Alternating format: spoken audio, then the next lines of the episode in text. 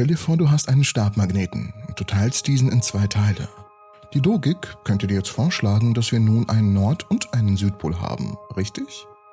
Nicht ganz. Du hast jetzt einfach nur zwei Magnete, jeder mit seinem eigenen Nord- und Südpol. Dieses Phänomen, das dir vielleicht als eigentlich alltäglich erscheint, von der Befestigung eines Fotos an deinem Kühlschrank bis hin zu komplexen medizinischen Bildgebungsverfahren, birgt immer noch Rätsel, die selbst die erfahrensten Physiker faszinieren. Wie entstehen diese Pole eigentlich? Stellt sich heraus, dass das Geheimnis im Verhalten der Elektronen liegt. Lasst uns gemeinsam die Welt der Magneten erforschen und warum die Polen so unfassbar faszinierend sind. Hehe. Magnete sind, wie Greg Böbinger, der Direktor des National High Magnetic Field Laboratory, sagt, eines der größten Rätsel der Physik. Trotz ihrer alltäglichen Verwendung und jahrtausendelanger Geschichte gibt es immer noch viel zu lernen über das, was sie ticken lässt. Die Antwort auf das Geheimnis der magnetischen Pole beginnt mit dem winzigen Universum, das im Inneren jedes einzelnen Atoms verborgen ist. In der Mitte des Universums liegt der Kern, umgeben von wirbelnden Elektronen. Jedes dieser Elektronen, obwohl winzig, erzeugt sein eigenes Magnetfeld, das wiederum durch einen Prozess erzeugt wird, den die Wissenschaftler Spin nennen. Wenn genug dieser Spins in die gleiche Richtung zeigen, wird das gesamte Material magnetisch. Aber was genau ist dieser Spin und was passiert, wenn wir ihn umkehren? Zu der Antwort kommen wir ein wenig später. Ein Spin ist also ein abstraktes Konzept und wurde tatsächlich noch nie beobachtet, aber wir wissen, dass er existiert, weil wir das Magnetfeld messen können, das er erzeugt. Und eine Möglichkeit, dieses Feld zu erzeugen, ist, dass Elektron sich dreht. Tatsächlich, wenn wir die Richtung des Spins umkehren, würde sich das Magnetfeld auch umkehren. Aber das ist noch nicht das ganze Bild. Bei einigen Elementen wie Eisen können die Spins nicht einfach aufgehoben werden. In diesen Elementen hat jedes Atom ein ungepaartes Elektron, dessen Spin ein kleines Magnetfeld erzeugt. In einem nicht magnetisierten Material zeigen diese Magnetfelder in all die verschiedenen Richtungen, die es gibt, so dass sie sich meist gegenseitig wiederum aufheben. Aber unter den richtigen Bedingungen können sich diese Magnetfelder in eine Richtung ausrichten, ähnlich wie eine desorganisierte Menschenmenge, die sich dann plötzlich organisiert und in die gleiche Richtung schaut. Dies ist der Moment, an dem ein Material magnetisch wird. Diese magnetischen Materialien finden wir überall um uns herum, von den Magneten an unserem Kühlschrank bis zu den komplexen medizinischen Geräten in unseren Krankenhäusern. Viele der Magnete, die wir tatsächlich verwenden, die heißen Dauermagnete. Bei diesen Materialien haben sich die Magnetfelder vieler Atome im Material durch eine äußere Kraft dauerhaft ausgerichtet. Oftmals wird diese Kraft durch Elektrizität erzeugt, da Elektrizität und Magnetismus grundlegend miteinander verbunden sind. So erzeugt zum Beispiel ein sich drehendes Elektron ein Magnetfeld. Wenn genügend Strom durch eine Drehspule fließt, entsteht ein sehr starkes Magnetfeld, das so lange anhält, wie der Strom fließt. Diese Art von Magneten, bekannt als Elektromagnete, sind sehr verbreitet in der physikalischen Forschung und in medizinischen Geräten wie MRI-Maschinen. So, danke. Also, es gibt doch eine Menge zu entdecken. Was ist, wenn wir über den Rahmen hinausgehen und uns fragen, ob es möglich ist, einen magnetischen Monopol zu finden?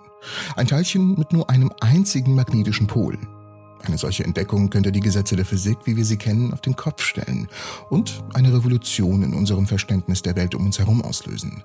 Aber du fragst dich jetzt wahrscheinlich, warum? Warum soll das passieren? Weil solch ein Teil gegen die grundlegenden Gesetze der Physik, nämlich gegen das Gaußsche Gesetz für Magnetismus verstoßen würde. Dieses Gesetz besagt, dass der magnetische Fluss, der aus einem geschlossenen Volumen herauskommt, immer Null ist. In anderen Worten, es gibt keine magnetischen Monopole, sondern nur magnetische Dipole mit einem Nord- und einem Südpol. In all unseren Beobachtungen und Experimenten haben wir bisher nur magnetische Dipole gesehen. Das heißt, Magnete haben immer nur einen Nord- und einen Südpol. Selbst wenn man einen Stabmagneten in der Mitte durchschneidet, erhält man nicht nur einen Nordpol und einen Südpol, sondern zwei kleinere Stabmagnete, jeder mit seinem eigenen Nord- und Südpol. Ein magnetisches Monopol wäre ein Objekt, das nur einen Pol hat. Wenn solche Monopole existieren würden, würde das unsere gegenwärtigen Theorien irgendwie total in Frage stellen. Darüber hinaus würde die Entdeckung von magnetischen Monopolen viele theoretische Vorhersagen in bestimmten Bereichen der Physik, insbesondere in der Quantenfeldtheorie und der Stringtheorie unterstützen. Einige Theorien sagen voraus, dass magnetische Monopole existieren sollten, aber trotz intensiver Suche wurden sie bisher noch nicht gefunden. Ui, aber wie immer kommt es noch verwirrender, als es bereits schon ist. Schaut euch mal die Erde an. Sie hat ihr eigenes Magnetfeld, das einen Kompass funktionieren lässt. Tatsächlich wird das, was wir Nordpol eines Magneten bezeichnen, auf den Nordpol der Erde zeigen, wenn der Magnet frei drehen könnte. Aber hier ist der Clou. Der nördliche Magnetpol auf der Erde ist eigentlich ein magnetischer Südpol, weil sich die Pole entgegengesetzt anziehen. Verwirrt? Ich auch, aber lass uns das ein wenig näher betrachten. Das ist tatsächlich ein interessantes Paradoxon und es ist etwas für, für manchmal habe ich es nicht so mit Aussprache. Es ist etwas verwirrend, wenn man es zum ersten Mal hört. Es hängt davon ab, wie wir die magnetischen Pole definieren und wie sie sich verhalten. Zuerst einmal, ein Magnet hat zwei Pole. Das haben wir jetzt bereits sehr oft wiederholt. Eine grundlegende Regel im Magnetismus ist, dass sich entgegengesetzte Pole anziehen. Der Nordpol eines Magneten zieht den Südpol eines anderen Magneten an und umgekehrt. Jetzt zur Erde. Die Erde selbst ist wie ein riesiger Magnet mit einem magnetischen Nordpol und einem magnetischen Südpol. Wenn du einen Kompass nimmst, zeigt die Nadel des Kompasses nach Norden. Aber hier kommt der verwirrende Teil. Die Nadel eines Kompasses ist selbst nur ein kleiner Magnet und der Nordpol der Kompassnadel wird tatsächlich vom magnetischen Südpol der Erde angezogen. Das bedeutet, dass der geografische Nordpol der Erde, wo der Kompass hinzeigt, eigentlich ein magnetischer Südpol ist und umgekehrt ist der geografische Südpol der Erde ein magnetischer Nordpol. Diese Tatsache steht im scheinbaren Widerspruch zu unseren geografischen Bezeichnungen von Nord und Süd und das führt wiederum zum Paradox. Warum wir es so benannt haben? Nun, als die ersten Kompassnadeln entwickelt wurden, wussten die Menschen nicht viel über Magnetismus. Sie sahen einfach, dass die eine Seite des Magneten immer nach Norden zeigt und nannten diese Seite daher Nordpol.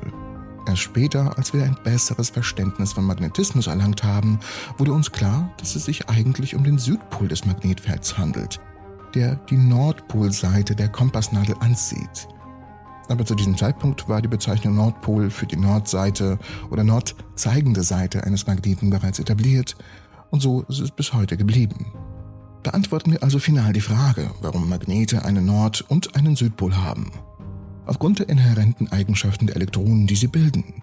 Jedes Elektron erzeugt ein winziges magnetisches Feld, das durch seine Spinbewegung hervorgerufen wird. Wenn man all diese kleinen Felder in einem Material summiert, ergeben sich entweder ein größeres Feld, wenn die Spins überwiegend in eine Richtung zeigen, oder überhaupt kein Feld, wenn die Spins gleichmäßig in alle Richtungen verteilt sind. Magnete weisen also immer Nord- und Südpole auf, weil das die Natur der magnetischen Felder ist, die durch die Elektronenspins erzeugt werden.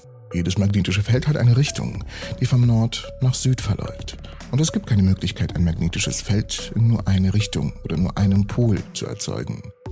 Die Idee eines magnetischen Monopols, eines magnetischen Feldes mit nur einem Pol, ist ein faszinierendes Konzept, aber trotz intensiver Suche haben wir noch nie ein solches Phänomen beobachtet. Ich hoffe, die Folge hat euch gefallen. Ich bedanke mich fürs Zusehen und in diesem Video erfährt ihr, was genau diese Spins eigentlich sind. Und vor allem, warum sie sich nicht wirklich drehen.